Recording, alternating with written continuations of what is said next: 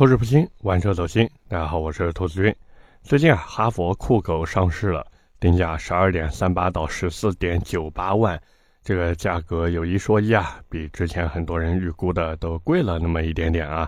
当然，具体倒是贵了多少呢？差不多贵了有两万块钱。要知道，这两万块钱的差距，对于一台这十万级的 SUV 来说呀。那就等于是占了总价差不多百分之二十了，所以有人说这不应该叫贵了一点，应该叫贵了一点，就是一个小目标的那个亿啊。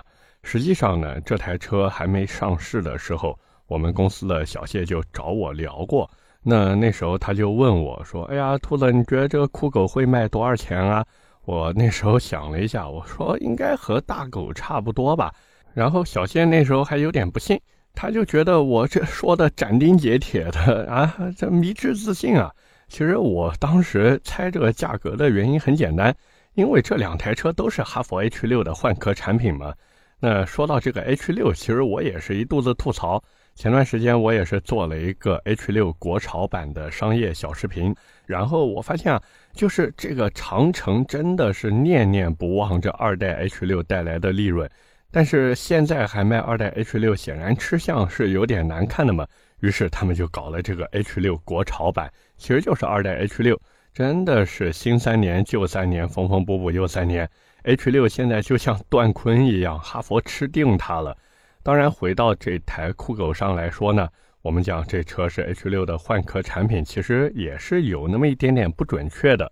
准确来说呢，这两台车其实都应该算是三代 H 六的换壳车。虽然官方死不承认这个事情啊，包括我还看有些软文呀、水军呀都在反驳换壳的事情，可是嘴硬是没有用的呀。就像当年的总座，对吧？动不动优势在我，结果呢，是不是嘴硬改变不了现实？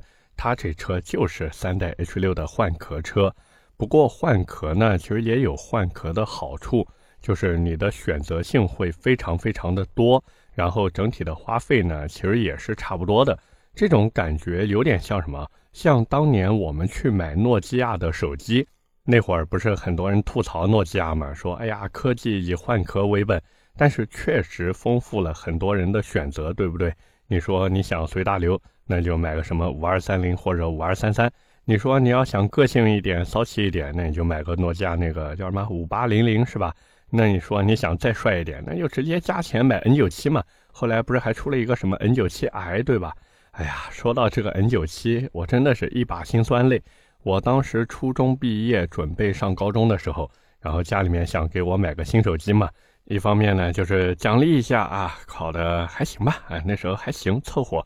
然后再一个呢是方便联系，包括我之前那个手机确实有点不太行了。结果，结果我在 iPhone 3GS 和 N97 之间啊，很不争气的选择了 N97，因为那时候我觉得哇，这有一个侧滑的全键盘，好帅呀。不过后来那个 N97 也是被我极其不爱惜的给用坏了，随即呢，我就转投了谷歌的怀抱啊，买了一部 Nexus S，俗称二儿子啊。当然这个扯远了。那回到哈佛酷狗上面呢，咱们先聊聊它的硬件配置。1.5T 发动机，还有七速湿式双离合变速箱，这也是大家对吧？老朋友熟悉的老面孔了。长城呢，给它分了一个高低功率，低功率150马力，218牛米；高功率的呢，184马力，275牛米。这个数据，我相信关注长城的人应该非常非常的熟悉。那可能有朋友会想说，哎呀，这俩发动机有什么区别呢？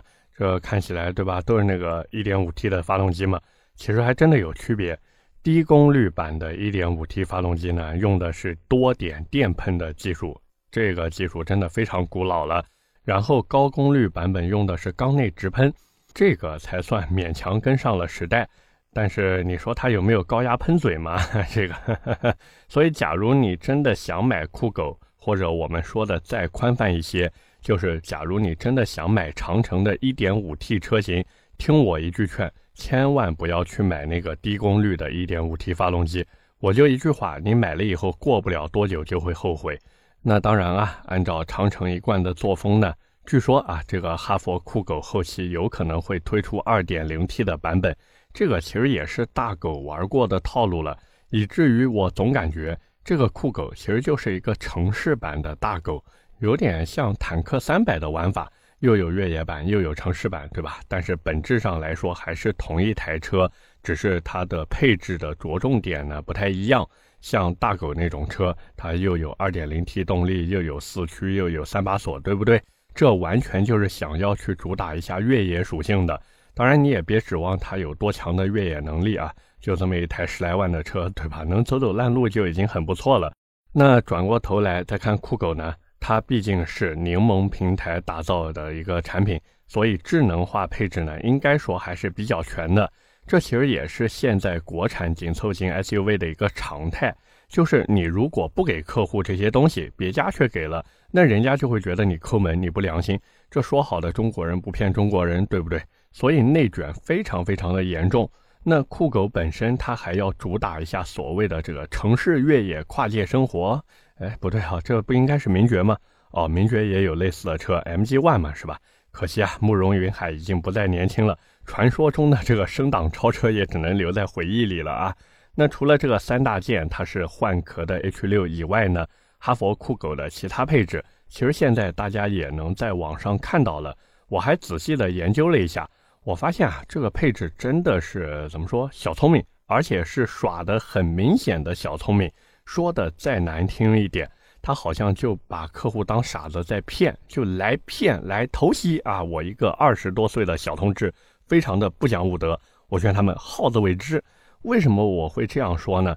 因为当时酷狗这车在宣传的时候，狂吹了一通音乐座驾的概念，顺便呢在发布会上还宣布啊自己要和酷狗音乐一起搞合作。要我说，这种谐音梗就要扣钱，对不对？你不能因为车子叫酷狗，然后你就直接去找那个酷狗音乐合作吧？这个营销部门真的太没有创意了。酷狗音乐有什么流量呢？是不是？对吧？而且更为关键的点在于，长城是想把十八个喇叭的那个音响作为一个核心卖点，结果这个音响要从次低配才能给到你。完了呢，我还特意对比了一下最低配和次低配的差别。哦，原来就是有没有前排隔音玻璃。然后有没有那个十八个喇叭的 JVC 音响？那我们可以算一笔账啊，两个配置之间的差价是多少？六千块钱，区别呢就是隔音玻璃和音响。这个隔音玻璃的价格，我还特地问了一下做汽车玻璃的朋友，因为有的车子它不是原厂有配套的隔音玻璃，万一这个坏了，那他就可以卖给人家让他去换嘛。他说差不多一块玻璃的售价，注意是售价啊，也就是千把块钱。那车厂在拿货的时候肯定更便宜嘛，况且这个配置不是我单独买的呀，是我用普通玻璃折价去换的，这个概念大家都能理解吧？所以我就算这俩玻璃一起一千块钱，那这个音响也就值个五千嘛，对不对？实际可能 真的值不了五千块。所以回过头来看，官方这次其实他并不想卖这个最低配，充其量呢就是推个这车来装装样子。你但凡想要配置到位一点，不好意思，你得从十二点九八万的配置去看起。那刚才我也说了，这个十二点九八万它用的因为是一套一点五 T 低功率发动机嘛，所以大家对吧？那怎么办呢？再加钱吧。可是转头看看呢，一点五 T 高功率入门版就要十三点七八万，这回配置倒是弄得齐全的很。只是这个价格嘛，我十三点七八万都花了，我来买你这车，我图啥呀？人家隔壁的星越 L 对吧？吉利星越 L 整个车的级别都比你高一级，更不用说尺寸了嘛。那星越 L 的入门版才多少钱啊？十三点七二万呀，比你还便宜六百呢。就这六百块对吧？都够我借给冠希哥两回了。人家冠希哥一次也只借三百块而已，是不是？况且我还没说那个顶配十四点九八万的版本，这个顶配真的是把“人傻钱多”四个字写在脸上了。那咱们还是拿星越 L 来进行一个对比，你呢既可以省点钱去买十四点五二万的星越 L 次低配，也可以加个几千块钱呢去买十五点五二万的星越 L 中配，对不对？人家星越 L 哪点不比你强呀？除了没有四驱，问题是这个四驱系统看起来还行。但是你酷狗配的是一套 1.5T 发动机啊，你日常代步的时候不还是一个前驱车吗？难道你还真的指望我开着这个酷狗然后去越野？如果真的只是走走烂路，星越 L 不能走吗？所以我是真的无法理解就是哈佛它是怎么有勇气啊去给酷狗定现在这个价格的？哪怕说你哈佛现在趁着酷狗上市，然后呢给客户提供了八个礼包，根本没有用。你哪怕提供八十个礼包，你的这个车辆价格就是摆在这儿，就是没有什么性价比。那回过头再来看看其他品牌的 SUV，现在对吧？同级别都卷成什么样子了？是不是？就比如 UNI-T 这种，都跟它一样是紧凑型 SUV 的。人家再怎么虚惊一场，好歹 2.0T 发动机是实打实的摆在那儿吧，配的呢还是爱信 8AT 变速箱，这哪一点不比你的 1.5T 和七速双离合强呢？而且人家设计还比你好看，你这酷狗的车尾门还有一个迷之凸起，对不对？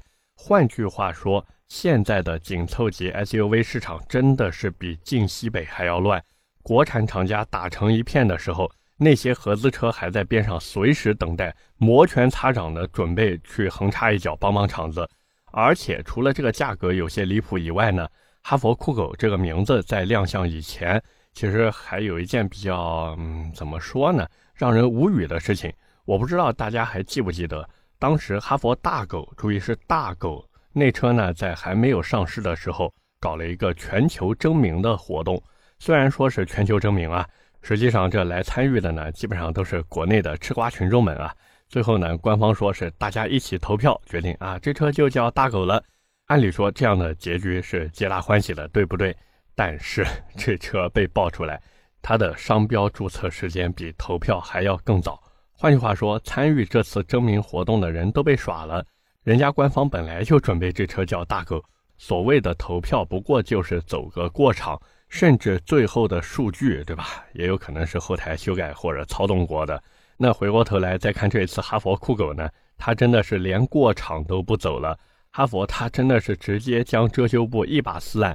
你们这些看热闹不嫌事大的网友啊，一个个都投票给二狗。那你投吧，反正我不认，我就要把这车取名叫酷狗。什么选票不选票的不多数啊，颇有当年非洲五大恶人的架势。哎，那我就想问问哈佛了。你搞这个投票的意义在哪？是不是你就为了宣传一下你们的新车吗？那这个吃相对吧？这也太难看了呀！你这不是白嫖我们的感情吗？而且这不禁让我想到当年的那个魏，那时候他们不是出了一台车叫圆梦吗？但是这车一开始其实不叫圆梦，那会儿他们也是搞投票，投票排名第一的叫淑芬，连起来就是魏淑芬。最后魏还是没有用这个名字，然后一直跳票跳票跳票，这车到现在还没上市。那回到我们今天这期节目的标题，哈佛酷狗到底是真酷还是装酷？我相信大家心里都应该有答案了。说白了，长城现在它有点什么呢？你要亲民，我给你 H 六，但是其他的车子不好意思，我就要来收割一下了。而它收割的不只是流量，还有对吧？明晃晃的 money，就这么简单。毕竟十来万买紧凑型 SUV 呢，可选择的车型实在是太多了。我觉得，与其去纠结这台车，还不如去看看其他的产品。而且，假如你真的想要够酷的话，那雪佛兰那边还有个创酷，各位说对不对？OK，那么今天关于哈佛酷狗，我们就先聊这么多。下面是我们的留言互动环节。在上期的节目呢，我们聊的是领克零三啊，那车换四缸了。同时呢，我也是在上期节目的后半段呢，跟大家聊了一下我的一些想法。就是包括节目的想法呀，还有一些内容分发的想法。那我也是看到有不少朋友在底下给我提出了一些意见和建议，真的非常非常感谢你们。那么第一条留言来自幺八七八零六四 i c r j，他说：“没想到你是这样纠结的兔子，我是真的很纠结很纠结。”那他说：“第一呢，千万不要一开始就招助理，最好呢是用在短视频上赚到的钱来买设备招助理。”第二呢，做短视频最重要的一点是开始做，而不是想那么多。第三，做口播视频的话呢，其实没那么多剪辑难度，剪映上手非常快。第四呢，他觉得我直接在做音频的时候开个手机直接拍，然后直接剪，这样会非常节省时间。他说不要想着这样的视频质量问题，首先是要把视频做出来发出来，慢慢的呢再去改进质量，不要总想着一步到位。总之一句话，想太多不如直接做。真的非常非常感谢这位朋友的建议。其实我就是一直下定不了决心去做这个短视频，还有包括长视频一些的。我倒不是说怕做出来以后没人看，我怕的是这真的没时间去做。因为短视频它真的这个更新的频率和周期啊，非常非常的紧。像我也是看我们同事对吧，他这个做视频剪辑，真的一天跟着一个，一天跟着一个这样在做，所以我是有点害怕自己到时候可能哎呀忙不过来或者什么的。毕竟现在这孩子还小，然后工作也要做，对吧？很多能想到或者想不到的事情都要忙，哎，但是不管怎么说，该做还是要做。谢谢你的鼓励，有你这段话，我真的又坚定了几分信心啊。第二条留言来自夜猫 QAQ，他说要是开始做了，需要帮忙说一声，反正他也有时间。哎呀，这个真的感谢感谢，包括最近也是有停车场的粉丝朋友呢给我发消息。说，哎呀，兔子，你这个自己的节目里面啊，说想要搞搞视频或者图文分发什么的，那我来帮帮你啊，或者我帮你做什么的。但是我是觉得，第一个，我不是一个爱白嫖的人，所以我也是都基本上谢绝掉了。毕竟你说这个白嫖到最后，对吧？这总归有点不好意思，所以我也是在纠结纠结吧，好不好？但是非常非常感谢你的热心。最后一条留言来自大伟 QR。他说：“感觉我这口齿越来越清楚了，嘿嘿嘿，感谢感谢啊。”他说：“想问一下，Smart 用贝氏灯的 B 四和艾巴赫弹簧可以搭配吗？”这是可以的，贝氏登的 B 四筒和艾巴赫那个搭配一起就是 B 十二套装，或者说应该叫一个简易版的 B 十二套装吧。因为正经的 B 十二套装呢是 B 八避震筒，然后搭配艾巴赫的弹簧。那你用 B 四的避震筒其实也可以，毕竟那个 Smart 这个车子呢确实很轻，所以没有任何问题，没有任何问题，直接去换就行了。OK，那么以上就是我们今天这期节目的全部内容了，也是感谢各位的收听和陪伴。我的节目会在每周二和每周四更新，点赞、评论、转发是对我最大的支持。各位如果还有什么想听的车或者想聊的话题，也欢迎在下方评论区留言。我们下期节目接着聊，拜拜。